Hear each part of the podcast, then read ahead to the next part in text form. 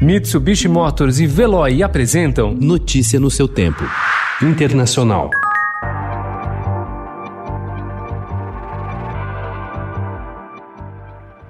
A noite mais aguardada das convenções partidárias americanas costuma ser a última, quando acontece o discurso do candidato à presidência. No evento democrata deste ano, porém, as atenções estão menos voltadas para Joe Biden. A expectativa da noite de hoje será a união histórica do primeiro presidente negro dos Estados Unidos, Barack Obama, com a primeira negra a disputar a vice-presidência por um grande partido, Kamala Harris.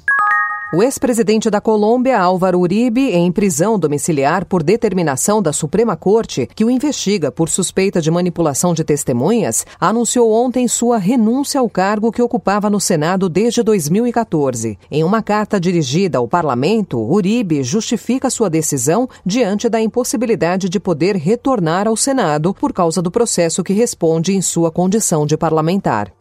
O ex-presidente Rafael Correia, que está na Bélgica e enfrenta vários processos judiciais com mandados de prisão, anunciou ontem que será candidato à vice-presidência do Equador nas eleições de fevereiro por uma coalizão de esquerda. Ainda não se sabe, porém, se o ex-presidente poderá concretizar sua candidatura. Além dos processos judiciais, nenhum com julgamento final, ele terá de aguardar o Conselho Nacional Eleitoral habilitar sua candidatura.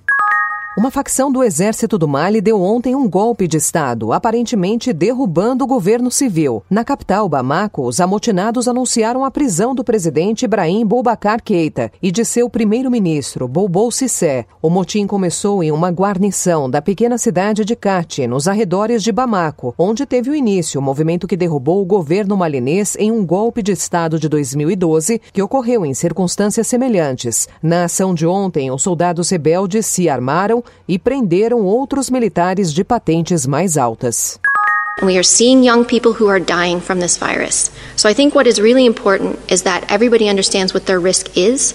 And if it's possible to avoid these crowded places, um, please do so. A Organização Mundial da Saúde reagiu ontem às notícias sobre a mega festa de sábado na cidade chinesa de Wuhan, onde a Covid-19 surgiu no final de 2019, afirmando que cenários semelhantes têm sido registrados em outros países. Milhares de chineses ignoraram o coronavírus e participaram de uma grande festa de música eletrônica no fim de semana em um parque aquático em Wuhan. Notícia no seu tempo. Oferecimento: Mitsubishi Motors e Veloy. Se precisar sair, vá de Veloy e passe direto por pedágios e estacionamentos. Aproveite as 12 mensalidades grátis. Peça agora em veloy.com.br e receba seu adesivo em até 5 dias úteis. Veloy, piscou, passou.